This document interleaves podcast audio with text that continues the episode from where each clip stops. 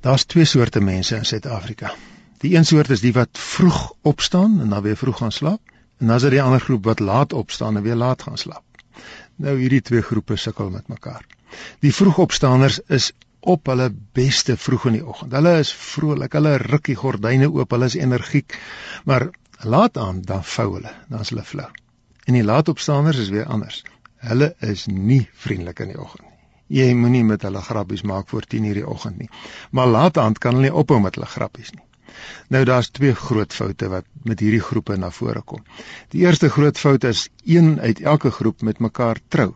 Ja, dis moeilik, want hulle het omtrent net in die middel van die dag 'n goeie huwelik.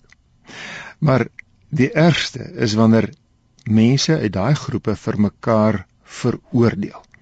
Dat die laatslaper eh, die vroegopstaaners vir die laatslapers sê julle is lui en die die laatslapers vir die vroegopstaaners sê julle is irriterend. En eintlik is hulle net anders. Die Here het ons net anders gemaak. Jy's nie beter of simpel nie. Jy's net anders en ons mekaar verdra met geduld. Oor vroeg opstaan en laat slaap wil ek eintlik praat oor die groot probleem van mense wat vroeg opstaan vandag en laat moet gaan slaap want hulle is oorwerk, hulle is oor stres. Die nood druk hulle net om so min te slaap. Hulle moet so min slaap om te oorleef. En ek wil vir julle wat so min slaap, 'n teks lees wat sê jy mag maar meer slaap. Dit staan in Psalm 127 vers 1. As die Here die huis nie bou nie, te vergeefs die wat daaraan bou. As die Here die stad nie beskerm nie, te vergeefs wat die stad beskerm. Te vergeefs dat jy vroeg opstaan en laat gaan slaap.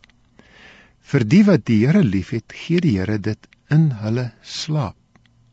Jo, dis 'n teks wat 'n mens maklik kan misverstaan want dit beteken nie ek kan maar gaan slaap soveel as wat ek wil en net hoop vir die beste en daarin bietjie bid nie en die Here moet nou maar sorg nie want dis sommer net onverantwoordelikheid.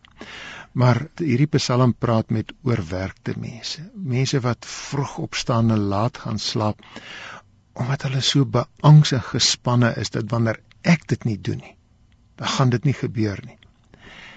Die Here sê vir my hierso: Doen jou deel. Dra jou verantwoordelikheid in die wakker ure, maar daarna mag jy gaan slaap. Jy mag dan jou bekommernis by hom los. Dis onnodig om dan wakker te lê en nog te dink, deur my wakker lê, gaan ek iets regkry. Gaan slaap maar, want die Here slaap nie. En die rede hoekom ek so gerus is, is dat die Here my liefhet. Vir die wat hy liefhet, gee dit in hulle slaap.